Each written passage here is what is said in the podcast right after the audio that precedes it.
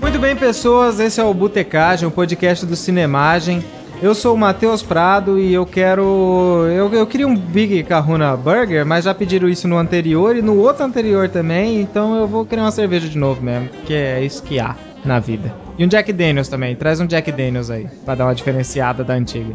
Ah, oi pessoal, eu sou o Alisson, tô. tô. É, tô por aí. Ah, garçom, traz um travesseiro aí pra mim aí que eu vou puxar uma paia. E aí pessoal, tudo bom? Meu nome é Luan Maris e hoje eu vou querer um Martini porque vai combinar com o nome do meu diretor. Fala galera, aqui é Ramones Cunha e garçom, traz uma rodada de champanhe pra todo mundo. Eu gostaria de falar uma coisa. Eu acredito em Matheus Prado. A galera brinda, eu chego na sacada e jogo o champanhe fora.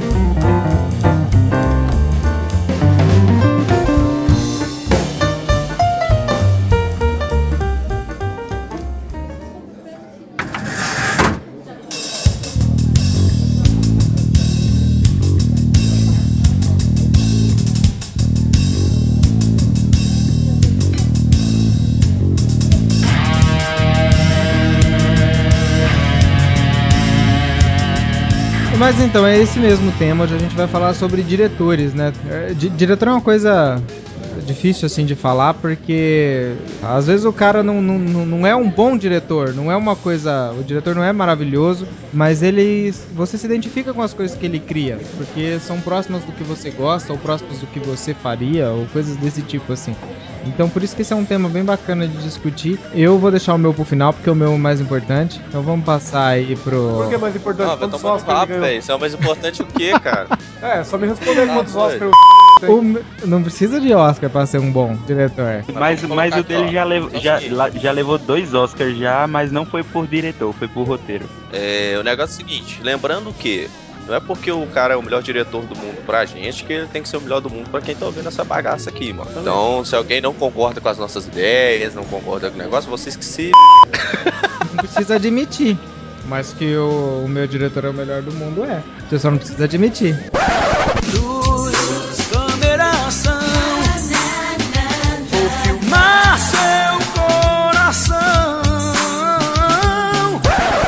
Então, primeiro foi uma, foi uma pergunta muito difícil, porque tem muito diretor bom aí que já fez muita coisa e, só, e escolher só um é muito ah, árduo.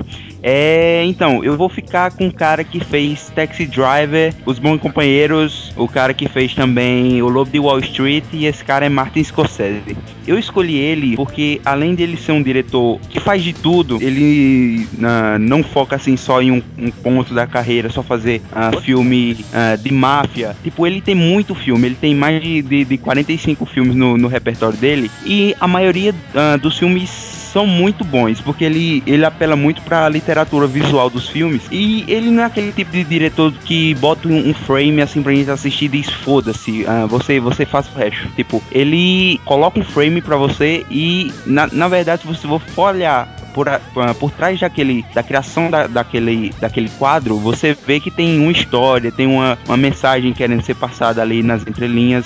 Então, ele é o cara que eu escolhi ah, como o melhor diretor ah, nesse podcast. Entendi. É, só me explica uma coisa. Só uma coisa que eu quero saber. Sim. O que é literatura visual? Literatura. Então, então. É, é, é um termo que existe, visual literacy, é, é tudo que tá no quadro, que não é falado. Se você vê uma coisa no quadro ah, se movendo e você vê tipo uma, uma pessoa dando um copo d'água e bebendo e sem falar, é uma literatura visual que você vai interpretar só o que você tá vendo e não o que você tá ouvindo, entendeu? Entendi. Eu, eu não conheço muito de Scorsese, não. Não conheço quase nada, na verdade, mas o que eu conheço eu É, gosto. Scorsese, ele, é, ele é bichão, velho.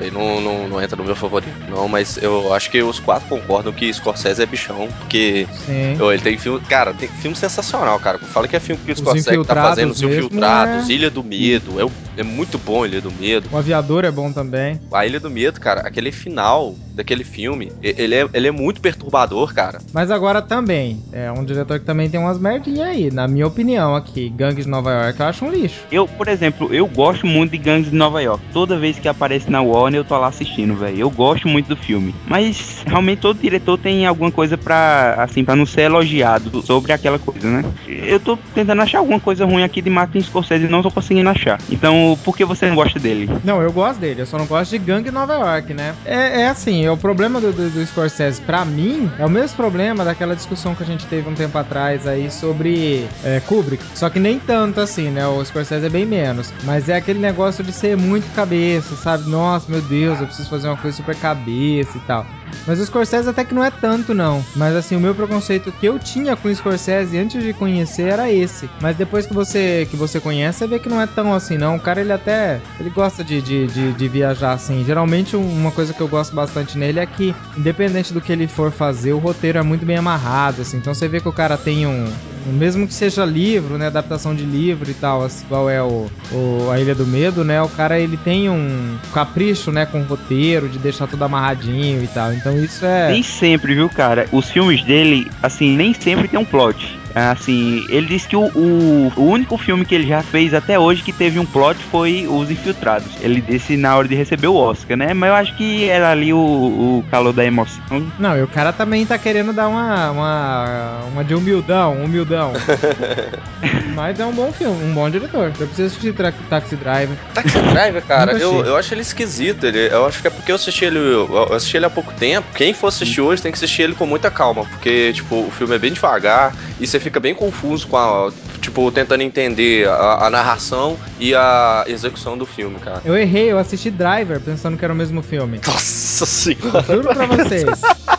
Eu fui pesquisar e daí eu assisti Driver e falei, nossa, que filme massa, caralho.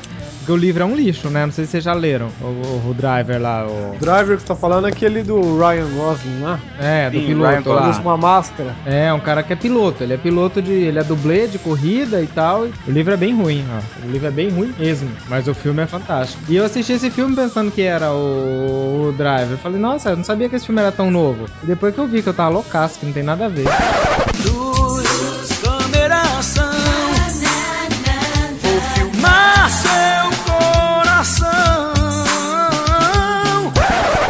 Primeiro filme que eu assisti do, do Martin Scorsese foi O Aviador, e eu não sabia nem que era ele o diretor, porque no, no tempo eu nem me ligava muito dessas coisas de filme, ah, de quem era o diretor, de quem era a direção de arte, direção de fotografia, e só depois eu vim descobrir que foi ele que dirigiu O Aviador. Mas o filme que realmente assim me fez ah, gostar do, do Martin Scorsese foi ah, o Taxi Driver, porque é um, é um filme muito intenso e é um dos meus filmes prediletos, e também Raging Bull, que é um filme de, de boxe de 1980, e... Qual é o nome em português? Touro Indomável, não é? É, o Touro Indomável. É o com. E- Robert De Niro. Muitos filmes do, do, do, do Martin Scorsese tem o Robert De Niro no... no, no... Isso que não tem o Robert De Niro, tem o Leonardo DiCaprio, né? Ele só tem dois atores que ele conhece, ó.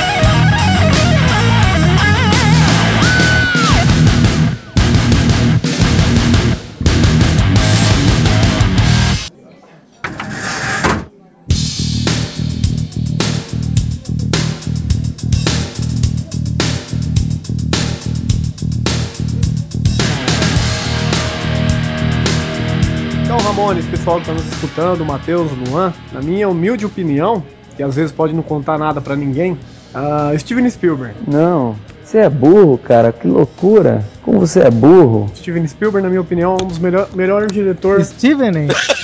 Quem é Steven? Quem é S- Steven Spielberg. Steven Cara, ele Spielberg? é alemão? Quem que é esse diretor aí? Eu não conheço não. hein? Quem que ele dirigiu? Fala aí pra nós. É, e qual que é a pronúncia certa? Então, Stephen? Stephen não é, cara. Steven Spielberg. Steven. Não é Steven? Steven Spielberg. Steven Alan Spielberg. Por que, que ele é tão fodão assim, na sua opinião? Por que ele é tão fodão? É. Porque todo filme do cara, que ele, todo filme que ele, que ele faz, produz, é foda. Um filme que todos têm em infância, cara. Goonies. Quem não consegue falar de Goonies? Já vou te contar um segredo agora. Nunca assisti Goonies na minha vida. Ah, puta que te pariu. Eu parei na metade do filme. Puta filme ruim. Tá na minha lista do Netflix ali, eu nunca consegui terminar de assistir. Eu, eu nem comecei, cara. Você falou de filme de infância, achei que você ia falar de ET ou de alguma coisa assim, que esse sim. Jurassic Park, Não. cara. Jurassic Tá Park. É, Jurassic Park, achei que você ia falar desse assim, porque Goonies. é, Goonies é um filme de infância e tal, eu acho que é até mais, sei lá. A lista dele é gigantesca, cara. Tem muito filme que eu não conheço, que eu não assisti, mas se tiver no catálogo de Netflix, eu vou ver se eu procuro pra assistir, o pessoal fala bastante. Netflix. Cara, um filme de infância que praticamente vocês não assistiram, que foi o, Os Goonies. Ele é de 85, ele é mais velho do que eu, eu sou de 88. Ao contrário do que o Matheus fala, que eu sou de 70, esse miserável, tá mentindo? Acho que o mais velho de nós três aqui, de nós quatro, sou eu mesmo, pelo jeito. É, você. Eu, já, eu te chamava de tio quando eu te conheci. Lembra que eu chamava tio José? Tio José, cara. É verdade. Nome de pai de santo, velho, tio José. É. Tio José. Em 85 o cara, o cara lançou quatro filmes? Em 85 ele lançou como, não como diretor, Ah, é, aquele ideia só produziu, né? De Volta pro Futuro, De Volta para o Futuro, A Cor Púrpura, Goonies e o Jovem Sherlock Holmes. que é o Enigma da Pirâmide, né? Mas foi ele que dirigiu, não foi? O Enigma da Pirâmide? Enigma da Pirâmide ele produziu. Ele, desses quatro de 85, ele só dirigiu o Goonies. De Volta para o Futuro ele foi produtor, A Cor Púrpura ele foi produtor e o Jovem Sherlock Holmes, o Enigma da Pirâmide, como seja, foi como produtor também e editor do supervisor de texto.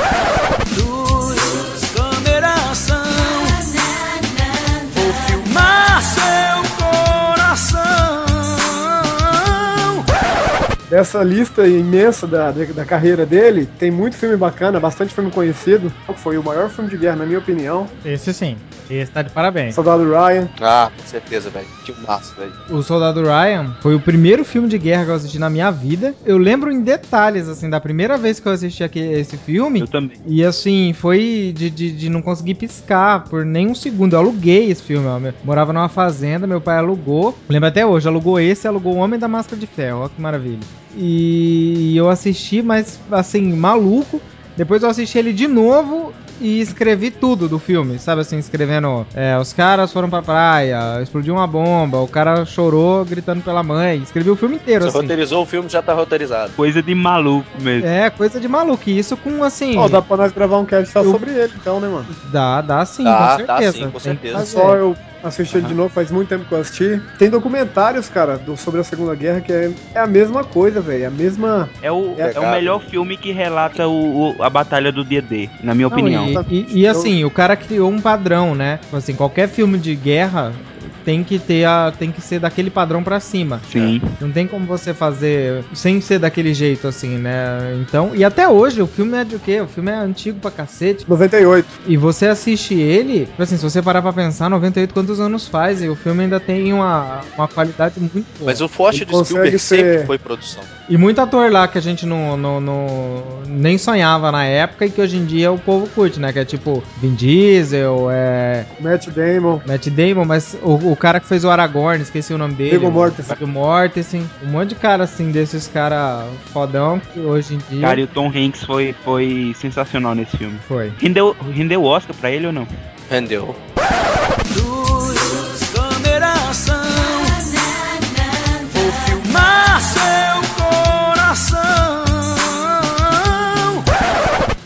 Uma curiosidade sobre o Spielberg, vários filmes que tem ele tem participação dele, ele geralmente ele, ele aparece nos filmes. Ah, muito filme ele aparece como ele mesmo, como Spielberg, alguns ele aparece. Um filme ele aparece como um cadeirante, um hom- homem na cadeira de de novo. roda. É, isso aí Show é de novo, típico, né? Do, do- do- dos diretores aparecendo nos próprios filmes. Tipo. Eu nunca vi. ah, Só que você não nota, cara- cara. Eu, sinceramente, eu nunca Peter- reparei. Não, você, você não nota também que Peter Jackson tá lá comendo a cenoura no início. É muito difícil você notar. O Stan Lee você assiste Sim. pra procurar ele, né, cara? Você sabe que ele vai É, aparecer. falando em Marvel, tá todo mundo procurando ele. Mas isso aí vem o quê? Isso aí vem do, do Hitchcock, né? Sim, é. O Verdade. Hitchcock começou com isso daí, aparecer nos filmes dele e tal, e daí até tem aquela história de que ele começou a colocar a cara dele logo no começo do filme, na primeira cena, pro povo parar de procurar, porque tinha gente que não prestava atenção no filme, que ficava o filme inteiro tentando ver onde o cara tava, e acabava que não entendia porra nenhuma da história, é verdade, tem entrevista do cara falando isso daí. cara. Daí ele começou a aparecer logo de início, em todos os filmes, assim, assim, na primeira, na segunda cena, o cara já aparecia lá andando, olhava pra câmera. Eu, por exemplo, fico, fico. Assim que começa o filme do. Qualquer filme do Hitchcock, eu já fico atento lá no fundo pra ver se eu vejo ele passando. E ele sempre passa. Porque, tipo, é, é, um, é um marco no filme do Hitchcock ele passando. Porque, tipo, é uma lenda viva andando pelo Ok. corredor do próprio filme. Mesmo que ele morra.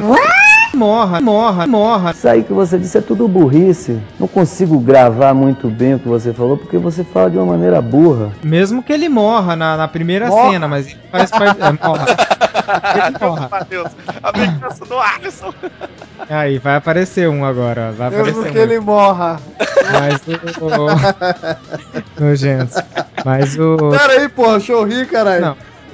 Não, tá bom. Acabou essa risada aí, cara.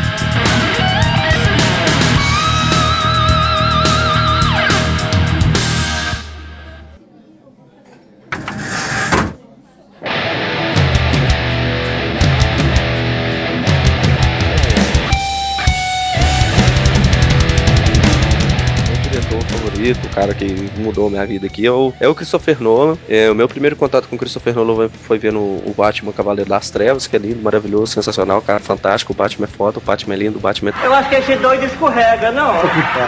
Foi o primeiro filme do Nolan que você assistiu? Foi Cavaleiro das Trevas? Na verdade, eu já tive um contato com o Nolan previamente, que eu comecei a assistir o Insônia, só que eu não fazia ideia de que era dele. Eu só tinha visto o Robbie Williams ou o Al Pacino e eu tinha achado o filme interessante, mas não tinha terminado de assistir. Aí, depois que eu vi o Cavaleiro das Trevas, eu fui, fiquei apaixonado com, com o trabalho do cara. Eu assisti a Origem também e gostei muito. Até hoje eu tenho um carinho gigante pela Origem. Ele também tá na- nas minhas listas de filme que eu assisto uma vez por ano.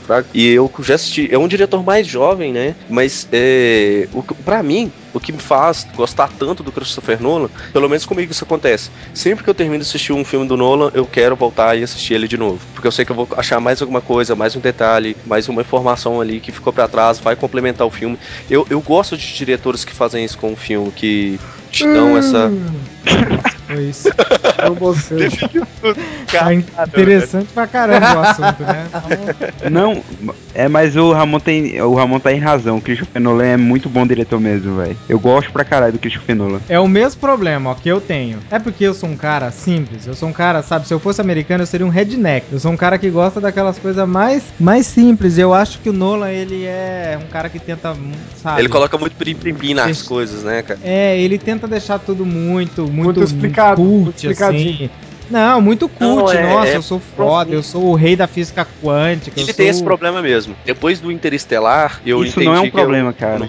Ele é meio babaca. Não, claro que é um problema. É, é, o, é o estilo de filme que ele segue. Ele, ele segue esse, esse estilo de filme chamado autoconceito, ah, que é high concept. E são roteiros geniais, cara. Se você, se você vê realmente, como no Interestelar, ele chamou um, um- um físico renomado que escreveu vários livros também pra desenvolver todas, a- todas aquelas teorias de, de, de, de buraco de minhoca, de, de, de buraco negro. Não, o que ele falou, ele chamou o físico, aí o cara falou, ó, é assim, é assado, ele falou, ah, foda-se, então eu já sei como que é, Não, não, diferente. não foi assim. O que que ele Não, fez? é, explica aí, Ramon. ele, ele, ele usou esses físicos teóricos e usou também um, o- os diretores de arte, ele reuniu com esses para poder os físicos explicar na teoria como seria e os caras da arte poder desenhar como seria a gente poder ver esses fenômenos é, experimentais da física, entendeu? Exatamente, velho.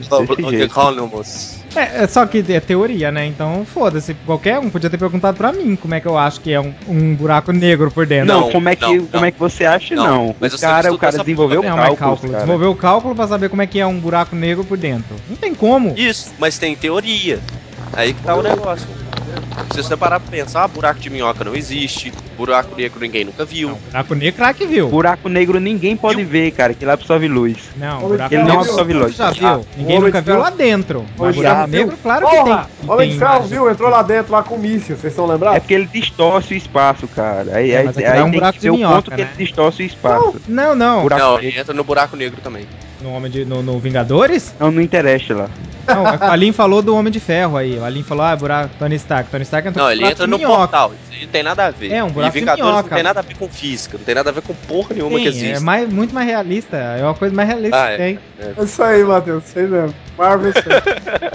Não, mas, mas assim, eu gosto de- do Interestelar, então eu tô falando, esse eu gosto, eu gosto do que ele fez. Uhum. Mas eu- o que eu tô querendo dizer é de outros, não é só do Interestelar. É, Por exemplo, um outro filme dele que eu gosto bastante. Eu, eu tô te zoando, eu gosto de Nolan. Eu não, não, não odeio Nolan, não. Eu só acho que ele é muito superestimado, assim. As pessoas agem como se o cara fosse um cientista, sabe? Eu sou, eu sou um cientista fudido que eu sou tão foda que eu não vou nem cientistizar. O que, que um cientista faz? Ele cientisteia? Eu não vou nem cientistizar, eu vou fazer porque eu sou foda demais. É esse que é o Eu, problema. co- eu concordo com isso que, que o Matheus, é fala. O, o- não, mas o Christopher Nolan, ele é, ele, ele é superestimado. A minha primeira decepção dele foi lá com o Cavaleiro das Trevas Dark Knight Rises. Só que me disseram que ele não queria fazer aquele filme, que, a- que foi a Warner que pressionou ele pra fazer. O que acontece? Depois desse Interestelar, eu- o Nolan, ele tá, ele tá entrando numa vibe meio babaca, cara. Eu acho que eu gostava dele quando ele fazia o negócio pelo esporte. Porque quando ele começou, ele fazia porque ele gostava. Hoje ele faz pra poder falar que é fodão, entendeu? Sim. Como ele é um diretor jovem, então acho que dá pra poder falar os nove filmes que tem nele. Acho que são dez agora. O primeiro é o Following, Uhum. depois vem o Memento, o Amnésia, aí depois é o. Batman Begins. É o Batman Begins, aí tem um antes. Ah, o Grande Truque lá, não? O grande truque é depois. É Batman Begins, o Grande Truque, Cavaleiro das Trevas, Inception, Cavaleiro das Trevas Ressurge e agora o Interestelar. Aí tem os dois filmes que ele, que ele produziu, né? Lá, produziu e roteirizou, que é o Homem de Aço e o, e o Transcendente lá, que todo mundo fala mal e eu adoro esse Transcendente aí do Johnny Depp. Gostei bastante. Eu não Mas ele que roteirizou? Ele produziu Ah, o tá. Transcendente. O Homem de Aço ele roteirizou, né? Roteirizou e produziu.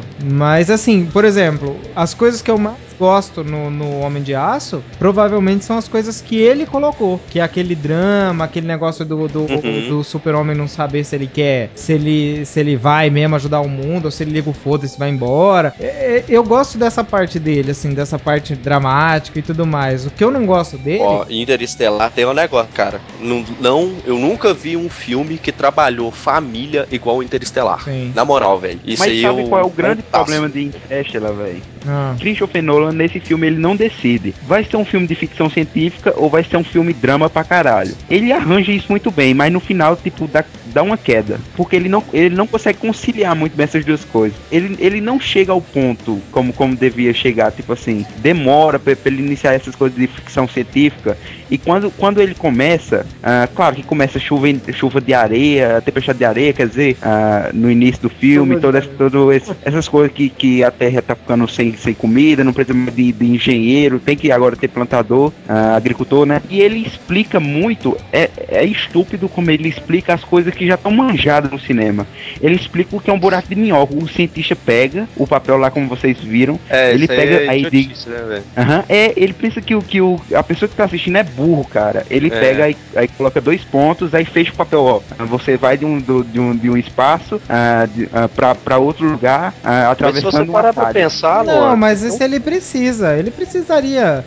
Porque assim, se o meu pai tá assistindo esse filme. Não, mas ele podia ter feito isso de uma forma diferente, não da forma que todo mundo já fez, entendeu? Ah, mas ele precisa fazer isso, porque a gente também tem uma mania de achar de que com os filmes é só a gente que assiste, é só quem. Porque a gente sabe dos trem, então todo mundo já sabe. né? É, todo mundo sabe. Não, mas isso não é É, por exemplo, que nem falar assim, ah, o Batman é o inimigo do.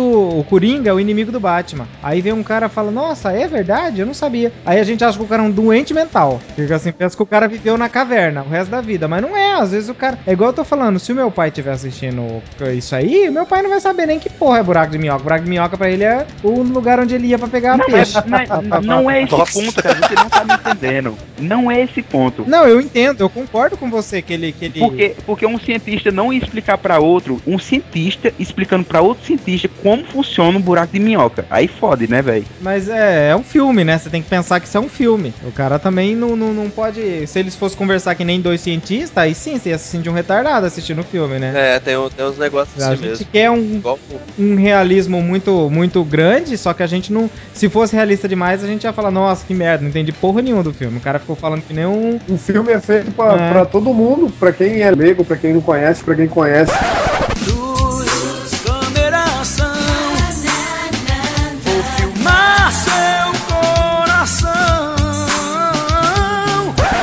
O Nolan, pra mim, é o meu diretor favorito por causa disso, dessa capacidade que ele tem de fazer a pessoa se interessar pelo filme não só por assistir ele uma vez, porque a maioria dos filmes que eu já assisti, cara, São filmes que você assiste uma vez e, pô, nunca mais. Você não precisa assistir ele de novo. Igual aconteceu com Vingadores, aconteceu com esse novo Quarteto Fantástico que eu já assisti também. Eu já assisti Vingadores umas 18 vezes. Não, mas aí já. Então você tá não, não, não, não.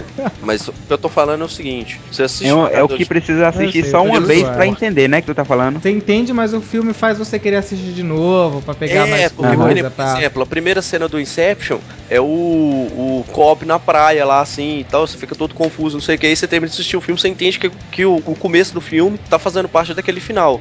Aí se você volta pra poder assistir de novo o, o filme, aí você começa a pegar um monte de coisa, você vê que o, o Cobb tava tentando dar um golpe no Saito, e mais pra frente os caras comentam um golpe que deu errado, e era o golpe que ele tava tentando dar no Saito, entendeu? Esses detalhezinhos de roteiro do filme, assim, que você vai assistir nos filmes de novo, de novo, de novo, de novo, você vai pegando os detalhes, cara, é muito foda. Que nem no, no Cavaleiro das Trevas, tem uma cena que, ela- que eu acho ela sensacional, velho, que é a cena que o Bruce Wayne pega a Lamborghini e salva o Mr. Reese lá, o contador dele, Mr. Reese, que inventou de ir na televisão pra contar que o Bruce Wayne era o Batman. Aí ele vai, salva o cara, aí quando eles estão descendo da caminhonete dele lá, aí ele olha pra trás pra ver o que que tava acontecendo. Ele vê o Bruce Wayne no carro. Bruce Wayne, cara, é a única coisa que ele faz. Ele dá uma baixadinha na cabeça pra mostrar pro cara que ele fez a parada pra salvar ele, cara. A única coisa que ele precisava fazer era isso, entendeu? Só que quem vê o filme pela primeira vez não pega essa parada. Você assistindo o filme só uma vez, você não consegue pegar tudo que o Nolan colocou no filme. Então você vai assistir de novo e aí você vai pegando e você vai buscando mais, você vai entendendo mais do filme, você vai pirando cada vez mais. Cada vez que você assiste o filme,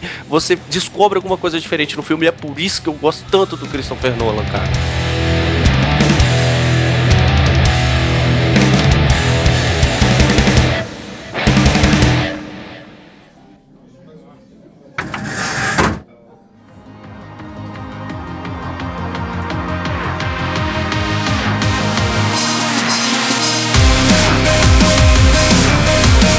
Agora a gente vai falar do, do, do melhor diretor vivo e morto e qualquer coisa que existe. Tudo, todos os adjetivos para todos os adjetivos para um bom diretor aí tá nesse cara, que é ninguém mais, ninguém menos que Quentin Tarantino. Eu, eu, não, eu não sei nem, nem, nem por onde que eu começo a falar de, de, de Tarantino. Eu lembro uma vez que eu fui no cinema com a Linha, eu acho que a gente foi assistir O Senhor dos Anéis, alguma coisa assim. E passou um trailer de Kill Bill. E daí o Alin falou que o Bill é um lixo. Kill Bill é um lixo, odeio Kill Bill. Aí era o Kill Bill 2. E eu falei, que filme massa. Eu nunca tinha assistido nada e eu vi aquela cena, vi nego com espada, o pau torando. Falei, nossa, esse filme deve ser fantástico. Só que eu não assisti, mesmo assim. E daí depois, depois, muito tempo na internet, eu ouvi falar de, de, de Kill Bill. E eu já tinha assistido Cães de Aluguel há muitos anos, criança, aí deve ter passado em algum tela de sucesso, sei lá, alguma coisa assim também. Só que eu também não, não ligava o nome à pessoa. E depois eu fui, quando eu assisti daí o Kill Bill pela primeira vez, peguei o filme e fui assistir, aí minha cabeça explodiu. Eu falei, caramba, isso é foda demais.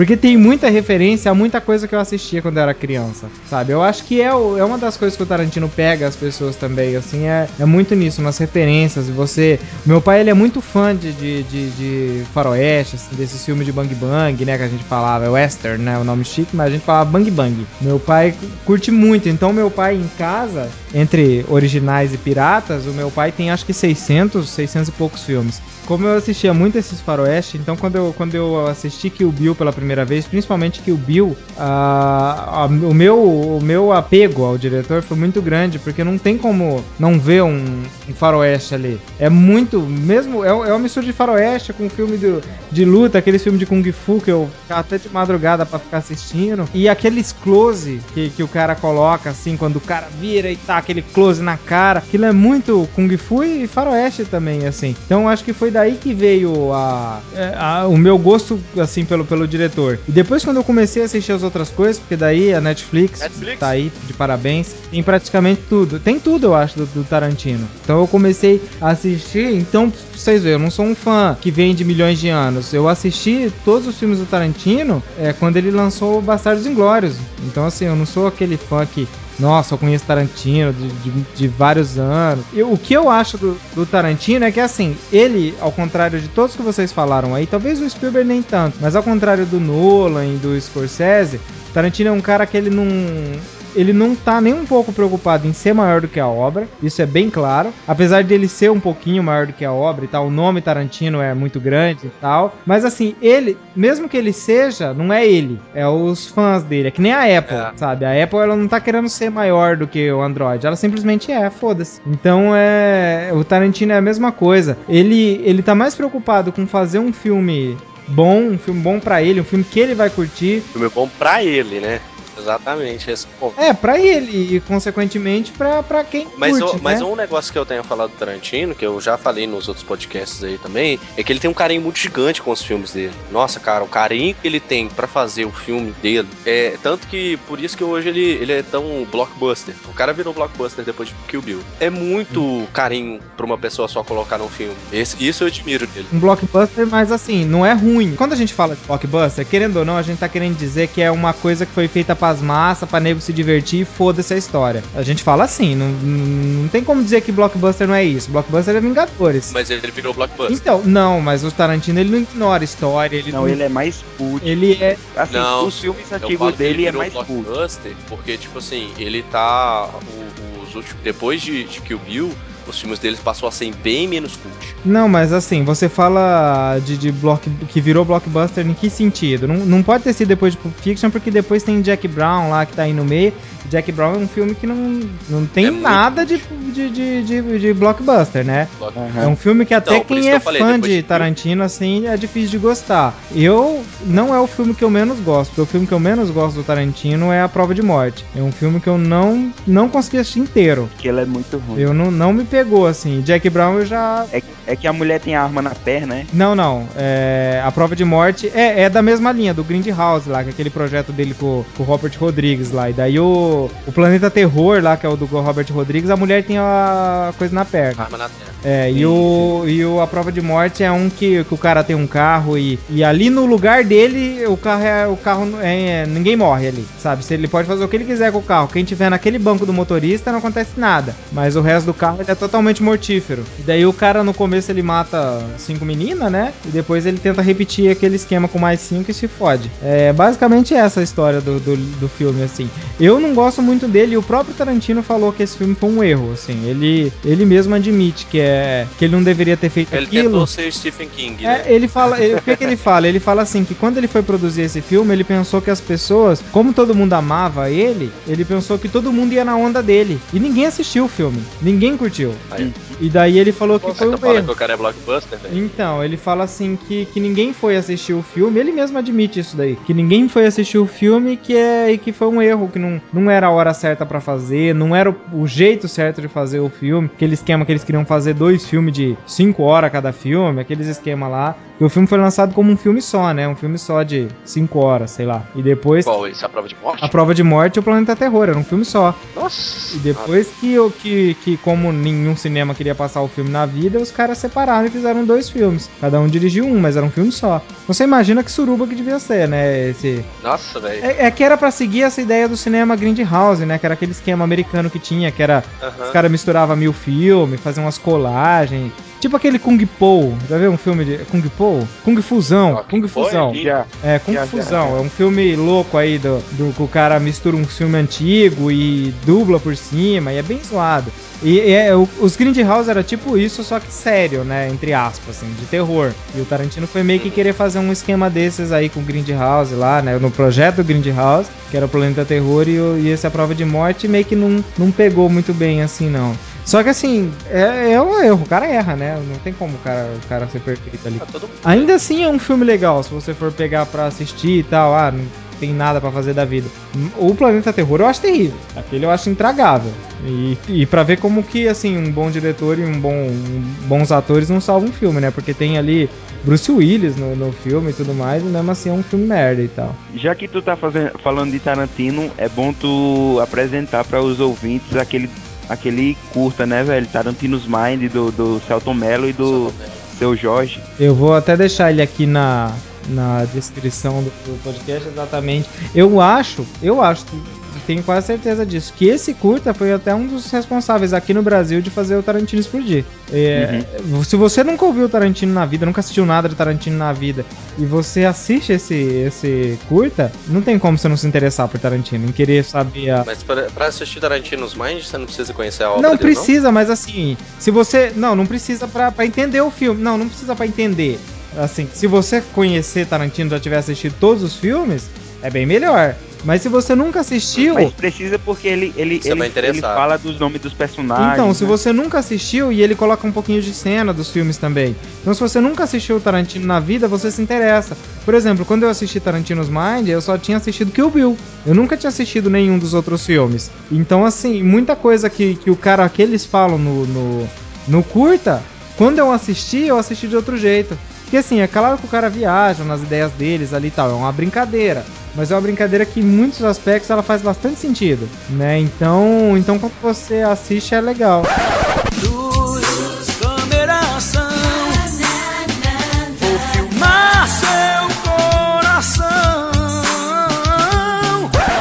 E vocês têm mais alguma coisa aí pra falar? Eu tô ansioso, aproveitando que vai lançar agora, né? Já esse ano aí, os Oito Odiados. Eu acho que esse vai ser, se, se não for o. Porque Tarantino, eu não, não consigo, sinceramente, eu não consigo eleger qual é o melhor filme dele. Porque cada filme que eu assisto do cara, ele, ele, ele tem aquela vantagem dele ser um cara muito eclético, assim. O cara fez filme de faroeste, o cara fez filme da Segunda Guerra Mundial, o cara fez filme de karatê, ele fez filme de perseguição, então ele é, fez filme de assalto. Ele não é um cara é, que, que faz no- na, mesma, na mesma levada, assim. Ele, Ele não tem uma linha, é, né? ele não tem uma linha. Então, agora vai ser o primeiro filme que ele vai se repetir mesmo, assim, né? Que vai ser o segundo Faroeste. Que é, você vê explicitamente que Faroeste e Kung Fu são as duas paixões do cara, né? O Jungle, pra mim, é um dos melhores filmes que eu já assisti na minha vida. Igual eu falo do meu pai, o meu pai, como fãzaço de Faroeste, o meu pai adora Django, adora mesmo, assim. Em um outro podcast eu comentei uma vez que quando ele me chamava pra ir lá na casa dele, ele tinha nada pra fazer, mas ele queria que eu fosse lá, ele falava, vem cá pra gente assistir Django. Então ele era, era o, tipo assim, o Você motivo... tá falando o Django antigo, não o Django não, livre. não, o Django livre. Porque o meu pai adora o Django. Ele tem todos do Django o antigo lá, os Django. Uhum. Django, sei lá, eu esqueci o nome agora dos Django.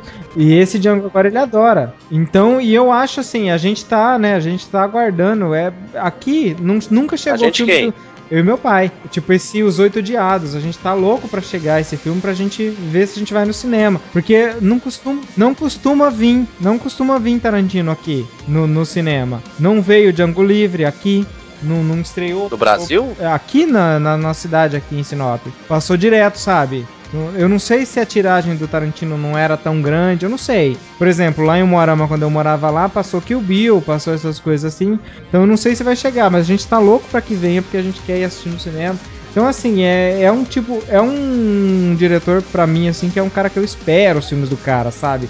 Não é que nem qualquer outro diretor, por exemplo, Vingadores, sabe? Que é uma coisa que eu adoro, mas não é uma coisa que eu espero, fico esperando. Fica ansiosão pra Uhum. ver, né? É, mas é, é um cara assim que eu, resumindo tudo aí, é um cara que eu admiro muito porque eu, a minha mentalidade é muito próxima a dele, assim. Na verdade, não é que a minha mentalidade é próxima a dele, é que eu formei a minha mentalidade como amante de cinema e amante de história de uma forma geral, muito depois do que eu conheci o Tarantino, né? Então eu acho que é, é mais nesse aspecto, né? Não é que eu achei o cara que eu me identifiquei.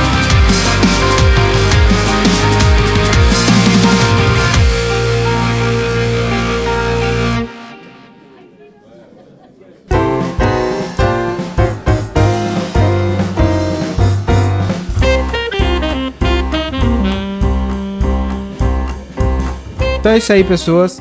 É, a gente discutiu, discutiu, não chegou a lugar nenhum, mas a ideia é essa mesmo, não tem que eleger o, o melhor diretor do mundo, porque. Não tem que eleger o melhor diretor do mundo porque eles já sabem que é o Spielberg. Ah, sim. Não, não é isso. É porque eu acho que assim, cada um tem que ter o. Tem que ter. É a questão de identificação, aquilo que a gente falou no começo, O né? meu é o Nolan e o de vocês são uma merda. É bem isso. Então se degladinha aí nos, nos comentários Nos aí. comentários. Deixa um. um- deixa um. Dá essa, que nem, que nem diz o Alim, dá essa força aí pra gente. Comentem, diga o que vocês acharam, o que vocês gostaram. Despertar da força. desperta essa desperta força aí. Compartilhem no Facebook, também Exatamente. ajuda bastante. Deixa a gente rico. Se você for dono da Netflix ou conhecer o dono da Netflix, manda ele patrocinar nós. E é isso aí, pessoas. Até semana que vem. Tchau!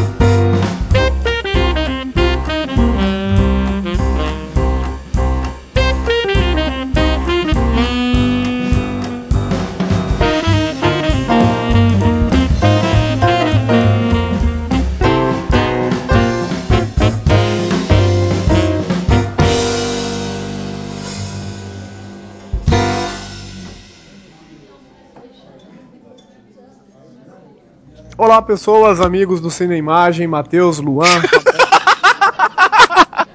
É, Por que vocês estão dando risada, seus filhos da puta? Cine imagem? Deixa o cara, pô. O que, eu falei? Cine imagem. Cine Imagem. Você falou cine imagem. Os seus, os seus i são muito bons ali. Você coloca i em tudo quanto é lugar.